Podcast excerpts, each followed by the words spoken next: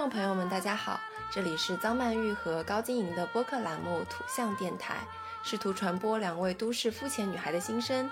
这档播客将是陪伴您洗碗、拖地、如厕、开车等地铁的绝佳听物。Hello，大家好，欢迎回来，欢迎来到土象电台。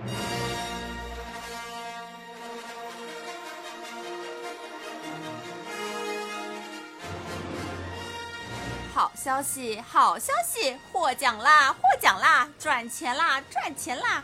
我们土象电台在二零二一年五月二十二日的时候呢，登上了喜马拉雅校园播客大赛的一个节目榜单。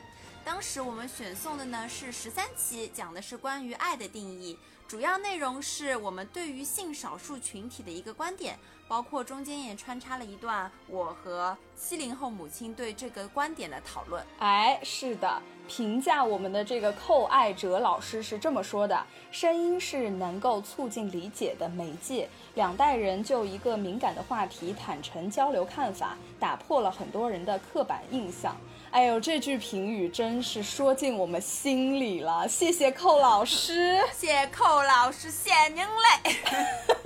那一期节目呢，是因为我的妈妈也参与了嘛。那我们最后获得的这个奖金呢，大概是一万块人民币左右。在我们没有拿到奖金的时候呢，我跟曼玉已经想好了该如何瓜分这一万块钱，钱还没到手啊，已经花完了。而且不仅如此，就是妈妈作为嘉宾也要进来参一脚。在抠我，你知道吗？他就说不可以说，就破坏他的形象，不能跟人家说他要这个。没有没有没有，我觉得这是一定要说的，因为这必须就是军功章上一定有妈妈的一半。因为我们这个节目之所以能够脱颖而出，就是因为有了妈妈的参与。对吧？没错，我们寇老师也是这么说的，所以说妈妈一定要有。那这样吧，就是我妈那份你来出，告辞。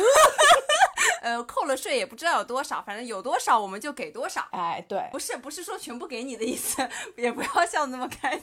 我们已经开心的。我们现在还想着，就是说，因为设备这个录音设备也是非常简陋，我们就想要运用这笔奖金来稍微的升级一下我们这个录音的装备，哎、然后把更好的声音也是回馈给大家。哎，曼玉，我突然有一个想法，我们稍微拿出一点点钱回馈一下听众吧，就发个红包这样子。哎，可以，但是怎么发呢？就是转发，然后评论，我们在中间里面抽两位吧。可以啊，你是想说在微博上吗？对啊，可以啊，可以啊，很好哎哎，我们甚至可以自己搞一个那个土象电台的一个官方的微博账号。OK，那这个之后再说、啊。可以可以。不管怎么样，这次比赛也是对我们电台的鼓励，很谢谢听众朋友们的支持。对，真的是非常感谢大家，因为其实这个人气投票是长达一个礼拜，然后我和高老师两个人哦，我们真的就是脸皮怎么说还是蛮薄的，我们到第二天的时候真的不好意思再发了，真不好意思让大家投票了。一想到这个投票要投一个礼拜，我们两个人就老脸一红。对的，所以我们后面就悄咪咪的让大家给我们投。对对对，这次得奖之后也是非常非常的开心，就从此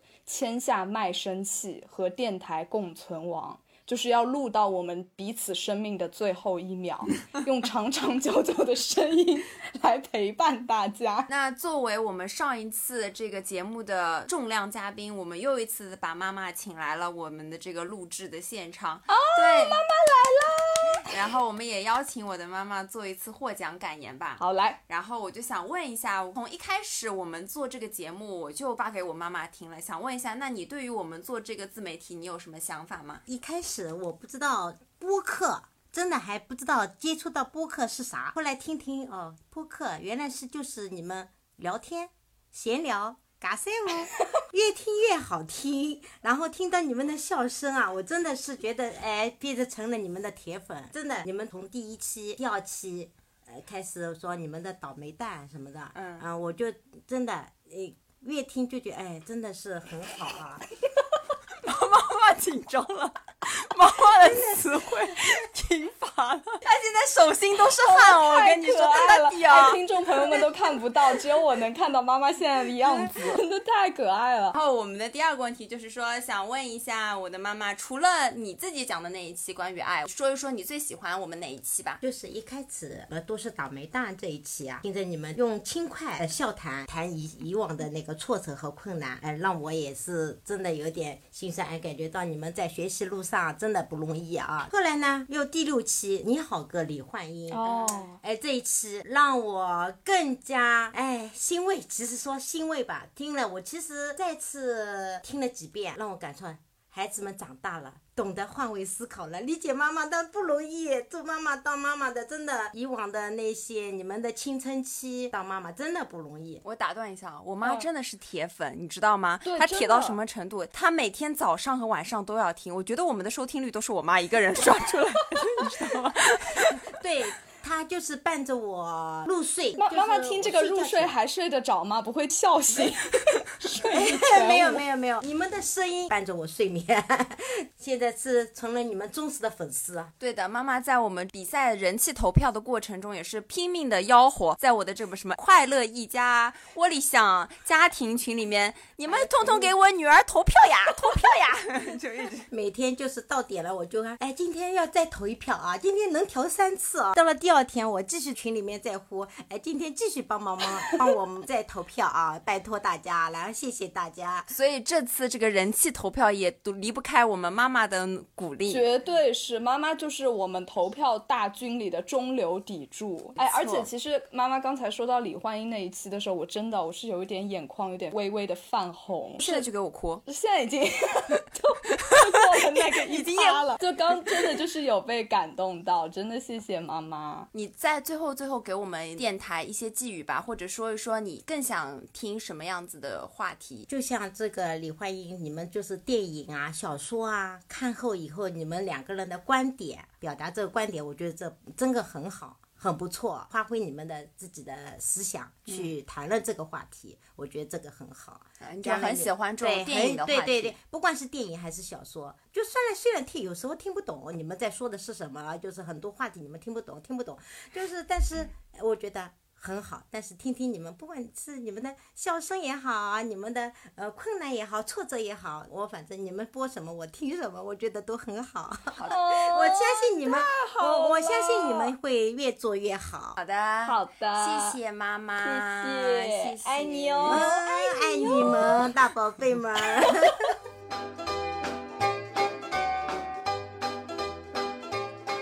觉得我天天在台上讲段子，感觉很凶，好像很喜欢攻击男生。我是不是讨厌男生？没有，恰恰相反，我是因为喜欢你们才攻击你们的。我太喜欢你们了。还有男生跟女朋友吵架的时候，他们特别爱说说你能不能不要这么无理取闹，能不能理智一点儿？我每次都想说，大哥，所以你觉得他当年之所以选择跟你谈恋爱，是因为他比别人理智吗？这是谁呀、长得真好看。然后他说这是我男朋友的前女友，我立马就改口说一看就不是好东西。有一次我失恋了，我就和一个男生朋友说，我说我失恋了，他跟别人跑了。然后那个男生朋友跟我说，那也是没有办法。It's someone waiting for me who'll someday be my wife. Good morning, life. 回到本期节目的主题，这个主题呢，也是一位听众给我们的 idea。他说想听听我们对于直男的看法。那么好巧不巧，最近这个五二零、五二一刚刚过啊，我们这个朋友圈刷的也是很多很多，行情行似。所以直男故事呢也是一箩筐，那就让我们一起来探讨一下直男的奇妙世界吧。那说到这个直男，我就想到了很多事情，然后我就发现他们有一个共同点，就是绕不开两个字，叫做礼物。你有收到过什么直男的礼物吗？我收到的不太多，但是有一个让我记忆非常的深刻。你说是在我高中的时候，那个时候呢，大家就是情绪波动啊，怎么怎么样，稍微有一点小情愫在。嗯那么有一个数学很好的男孩子，送了 送了你一套圆规说，没有没有没有，为什么强调他数学很好？因为我当时很要读书的，嗯所以说成绩不好的人我不跟他交往的，嗯，因为他数学好，所以我愿意跟他交朋友。有一天他就问我说：“哎，你喜不喜欢柯南啊？”然后我说：“啊，我还蛮喜欢的。”那他问我，我总不可能说：“哎呦，我很讨厌柯南的，不对吧？”我肯定会说：“哎，我蛮喜欢的。”嗯然后说完以后呢，过了一段时间，我要过生日了，我生日还是很好记的嘛，正好五一过来，然后上来他说给我准备了一份大礼物，我当时就想，哎，这个男孩子给我送礼物了，好激动啊，好开心啊，然后他给我还包好的，你知道吧？嗯给我送了一个柯南的手办。我当时不知道“手办”这个词，就是我当时觉得是个一个柯南的公仔。我研究了半天，我以为这是个储蓄罐。我找了半天，这个柯南全身上下没有一个孔。你不知道这个东西送来有什么用处是吗？对，作为金牛座的本人，我觉得他至少得是个储蓄罐吧。啊，他不是个储蓄罐，他晚上至少会发光吧？啊，他啥也不是，他就会站在那里。他这个柯南唯一的用处就是他能把眼镜摘下来。所以你就是收到了这样一个一无是处的礼物，只能摆在那里。他送给你就是想让你把它供在家里，每天给这位柯南上香，是吗？他觉得我会很喜欢，然后他看我拆礼物的时候，我当时脸都绿了，我脸上的这个肌肉啊都挂不住了，你知道吧？但是他说你喜欢吗？就眼睛里透露着那种光芒，你喜欢吗？我说谢谢你。然后我们的故事就画上了终点，再也没有开始。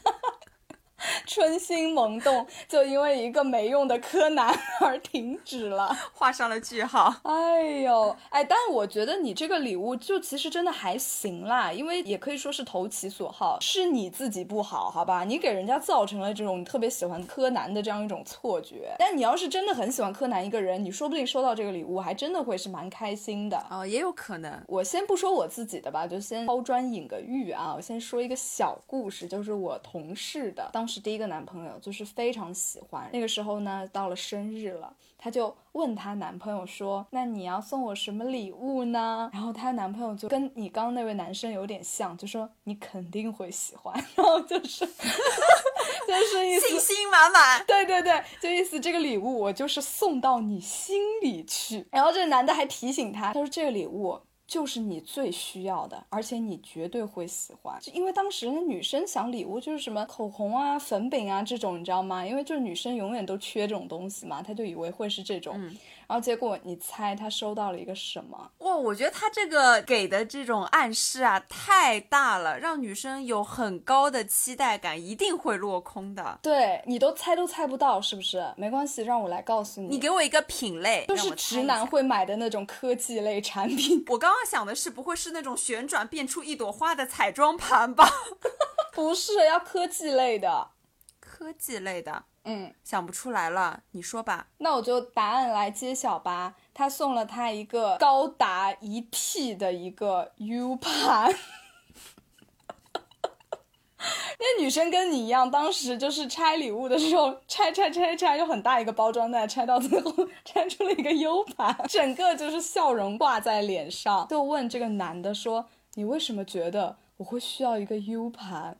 然后这个男生就很自信的说：“因为你上次跟我聊天的时候说你电脑里东西太多了。”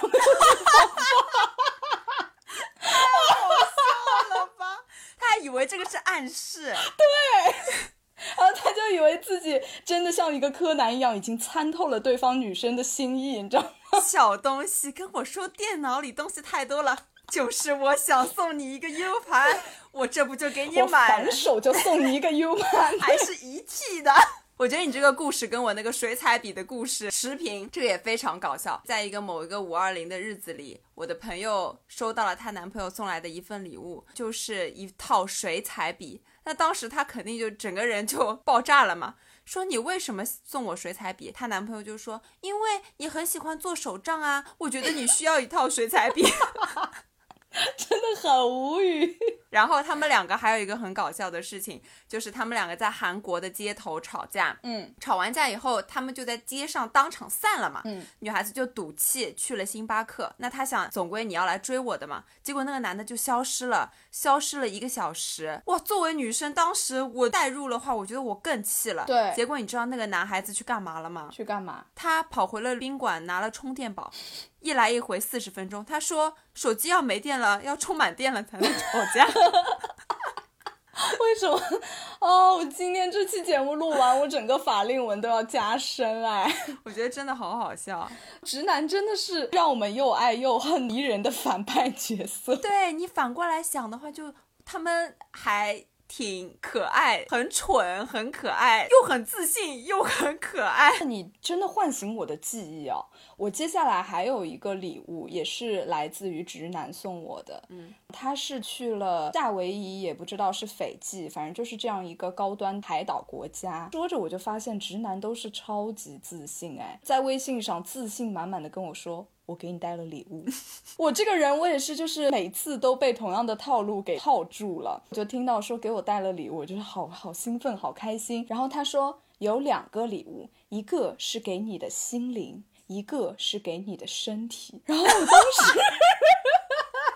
这个人还蛮会讲的嘛。我当时心里我就乐开了花，你知道吗？我心想说：天哪，世界上怎么会有这么贴心的人？送礼物还要送两份，还要兼顾我的灵魂和我的肉体。知道是哪两个礼物吗？是什么？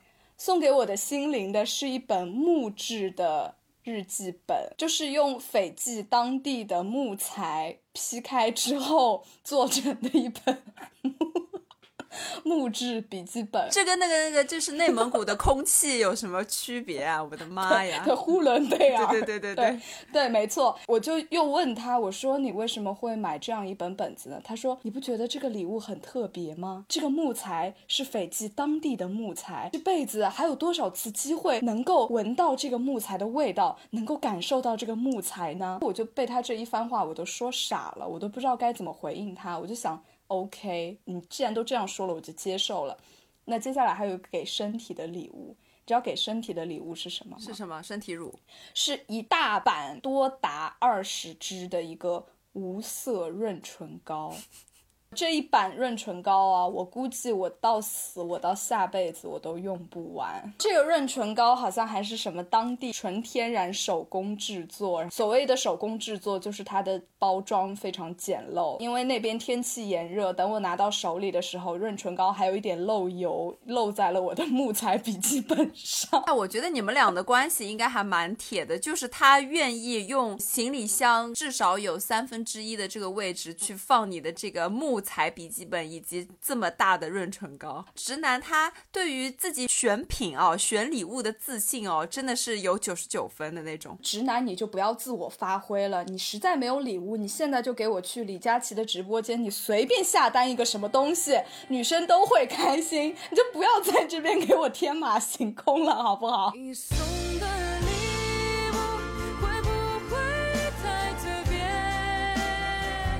还有，我还没说完，我还收到一个礼物。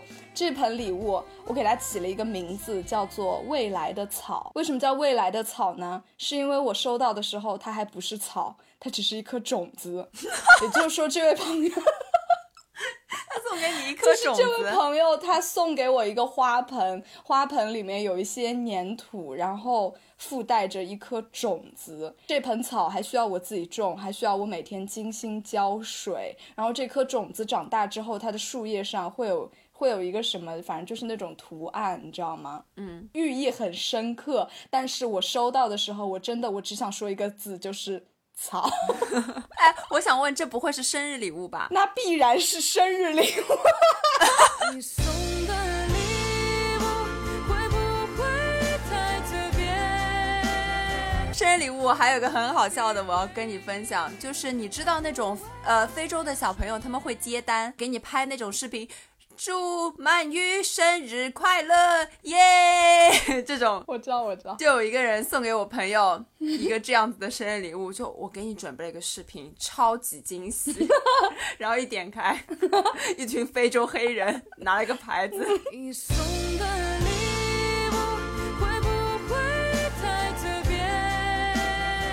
的好无语啊！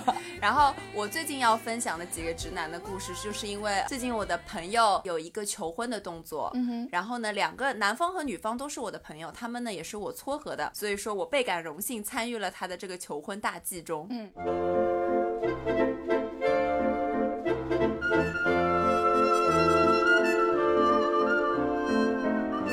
首先第一件事情啊，他拉了一个求婚的群，我们就在这个群里面聊天，你知道吧？嗯他拉了这个群以后，他就去跟他的女朋友吃饭了，他也没有把这个群免打扰。这个群名的名字叫“求婚大作战”。哎，好巧不巧，晚上吃完饭，他送他的女朋友回家，哎，我们在这个群里大聊特聊，说去哪里求婚啊，怎么怎么样。结果后面突然他的这个账号回了两个字“憨批”，哎，我就生气了。我说我们给你出主意，这么热心给你出主意，你为什么还要骂我们？然后传来了一个语音，是那个女方女孩子在那边说：“哎，我全部都知道了，你们要不要把我拉进这个群一起聊啊？”就整个大尴尬。既然他也知道了，我们就要把这个求婚计划稍微缓一缓。嗯。他就偷偷的私聊我，给了我几个求婚的方案。他的这个求婚方案真的是作为女生的我本人想当场锤爆他的头。你说说看呢？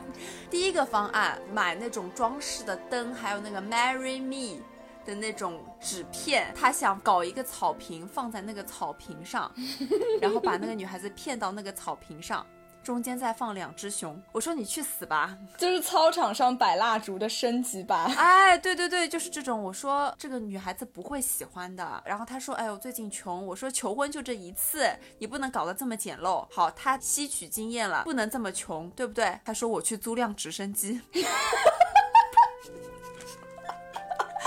Plan B，Plan B 啊，方案二，我真头皮都快裂了。他跟我说，兄弟，第二个计划已经想好了，我租辆直升机，你把我女朋友骗上去。兜一圈以后下来，走下来，引到那个房间里，然后我跟他告白。那直升机的意义在哪里呢？我跟他的女朋友上直升机上面兜一圈吗？而且你知道，在上海本地租一辆直升机，你觉得他是不是憨批？他是不是脑子有毛病？不是，我想知道怎么样能把一个人骗上直升机。地震了。我跟我的朋友说，哎，今天我搞辆直升机，我们上去看看风景。傻子都想到要求婚了。然后他定的时间是五月二十二号，他当时跟我说完，我就马上去看了天气预报，五月二十二号下暴雨。为什么直男做事之前不能考虑一下天气情况？那最后是怎么样求婚成功了呢？最后他们俩在五二零的那个周末。找了一家外滩的饭店，两个人安安静静的坐下来吃了一顿饭，哦进行了爱的宣誓，求婚了。我觉得这个才是女孩子想要的。女孩子并不是说想要你有多么多么铺张浪费的对于求婚的这个概念，女孩子想要的是你对她说出爱的宣言和你真诚的告诉她，她你想要她嫁给你。不要搞这些花里胡哨的，听众朋友、直男们。我们的听众应该很少有直男朋友吧？就是烦请各位听众把这期节目转发给要命的直男。今天所提到的所有的礼物，请避雷。没错。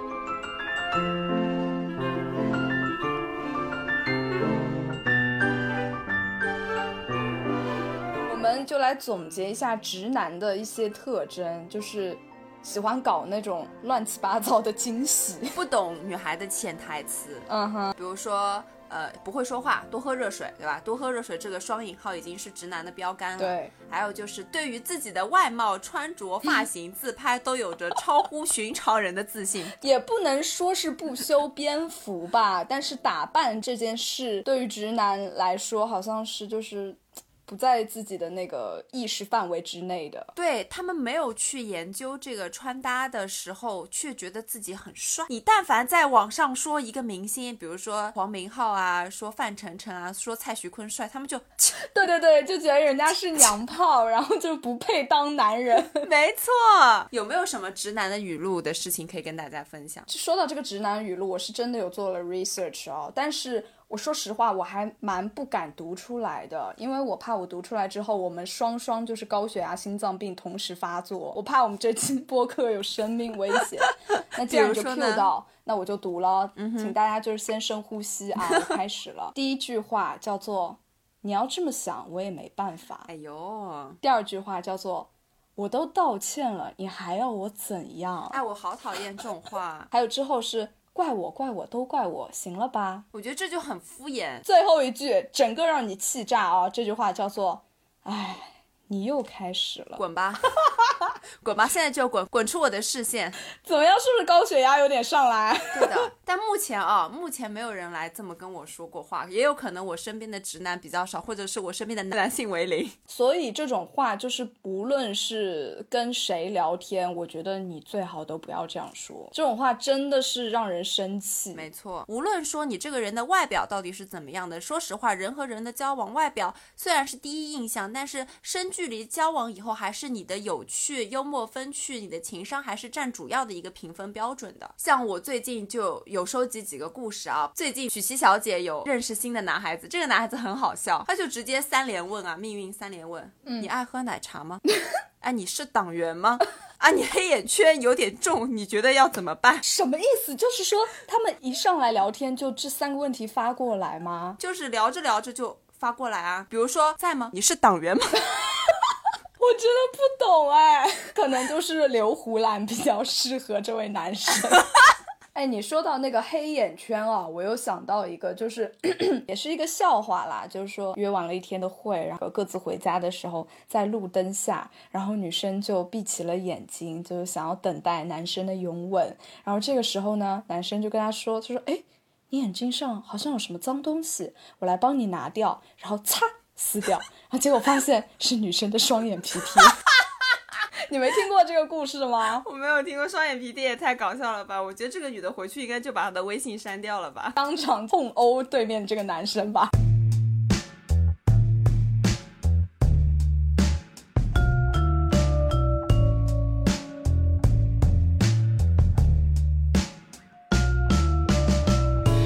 可以给你分享几个那个直男聊天的语录。好，你说。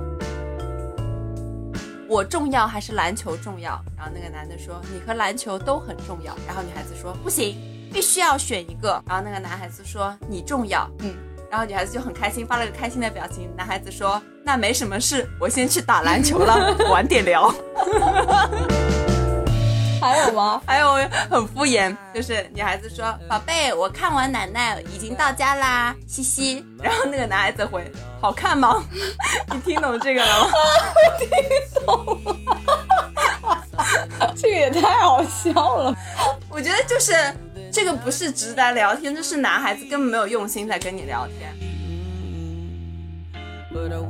还有，嗯，女孩子说：“宝贝，我下午没课了，你还有吗？”然后那个男孩子回：“应该没有了，你有吗？” 怎么办？怎么办？我爱上爱上这种聊天记录。那我继续继续跟你说几个，我觉得这个也很好笑。你快来。女孩子说：“吃饭了吗？”然后那个男的说：“没呢，你呢？”女 女孩子说：“我也没。”然后男孩子回：“挺好啊，一起饿死吧。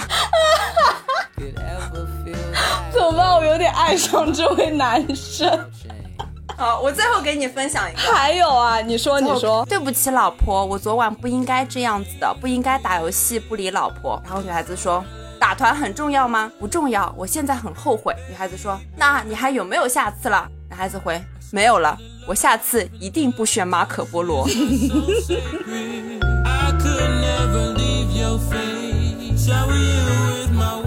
怎么办啊？我现在真的很好笑真的，我现在脸都涨红了，真太要命了！直男，直男为什么这么好笑啊？我们这期节目到现在为止都在骂这些可爱的直男们，咱们就只骂也不太好，我们就给直男支点招，告诉他们怎么样能够保持这段恋情，就是让女孩子对你这个爱意能够持续并且增加比。如说，我觉得首先女孩子姨妈痛的时候，这个是女孩子每个女孩子都会经历的事情。她跟你说：“宝宝，我肚子痛，我例假来了。”这个时候，你觉得最希望得到的回复是什么？我最希望的应该就是安慰那种吧，虽然我就说了也没有用，但是我希望他可以安慰我。我这边给大家支两个招啊。如果说女孩子说出这样子的话的时候，你首先表达你的态度，比如说啊，我现在在忙，我忙完了马上来你家照顾你好吗？这是一个表达出你想要马上去照顾她。第二个你就也是安慰嘛，就是不要只说多喝热水，你可以你可以说宝宝喝一点红糖水啊。啊，你休息休息啊，不要太辛苦了，稍微多说几句话。那我觉得还是要多表达。其实我觉得在这种啊，就是女孩子找男孩子聊天的时候，很多时候其实都是在倾诉嘛。我们在向别人倾诉的时候，最希望得到的是什么？是别人的理解。所以很多男生在回复女生的时候，有一个致命的错误，就是很多人会以为说这个女生跟我说话是想从我这里获得一种解决问题的办法，或者说想要获得一种道理，完全不是。我们女孩子向你倾诉的时候，真的只是想引起你的共鸣。所以男生在接到这种回复的时候，你只要围绕一个字，就是共情就可以了。比如说你今天什么被老板骂啦，或者怎么样，就非常不开心。然后你跟你男朋友说的时候，哎，男生这个时候就可以说啊、被骂了肯定就是很委屈啊，就是我理解你这种感受，对吧？然后顺便你可以再骂一骂他的老板，帮他骂一骂他讨厌的人。这个时候女生就基本上已经得到了差不多的安慰了，就其实就已经快好了。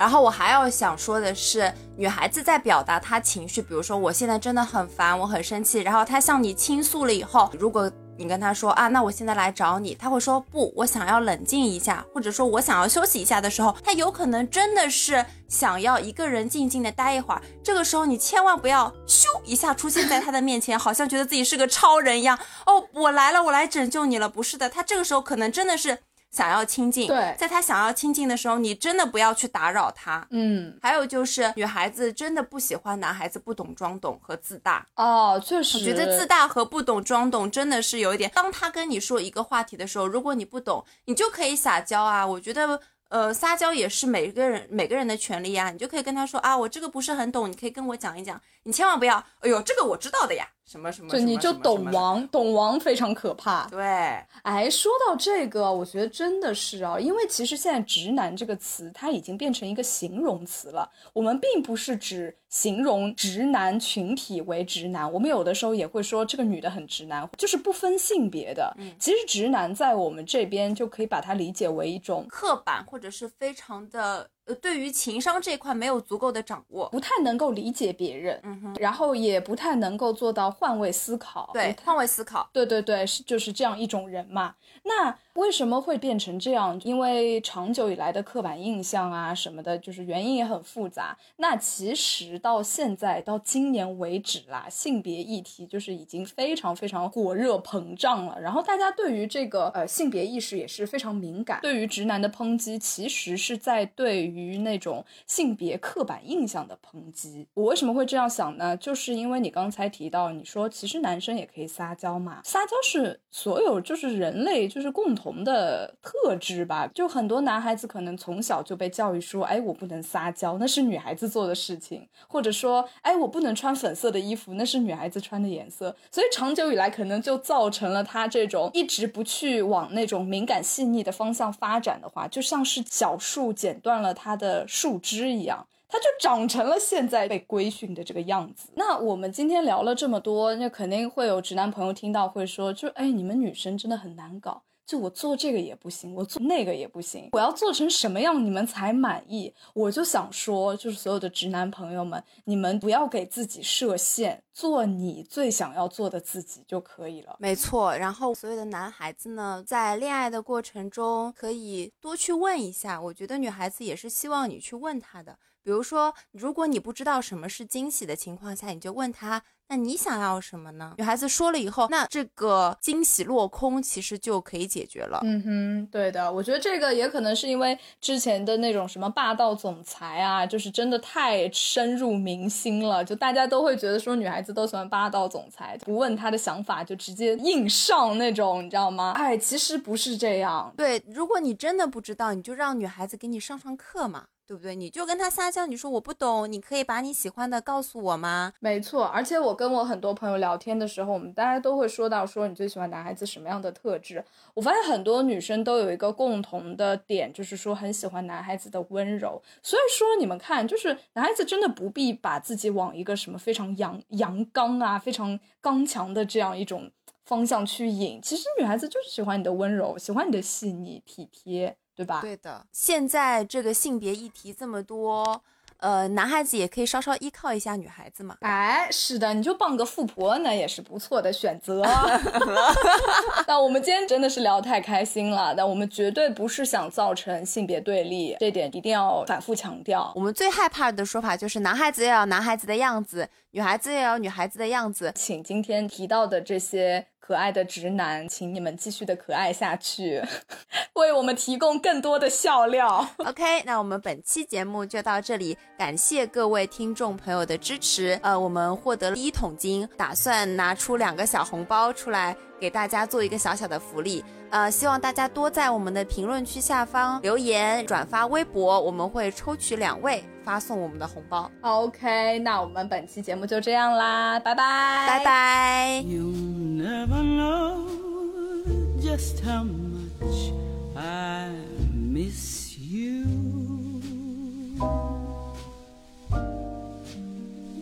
You'll never know just how much I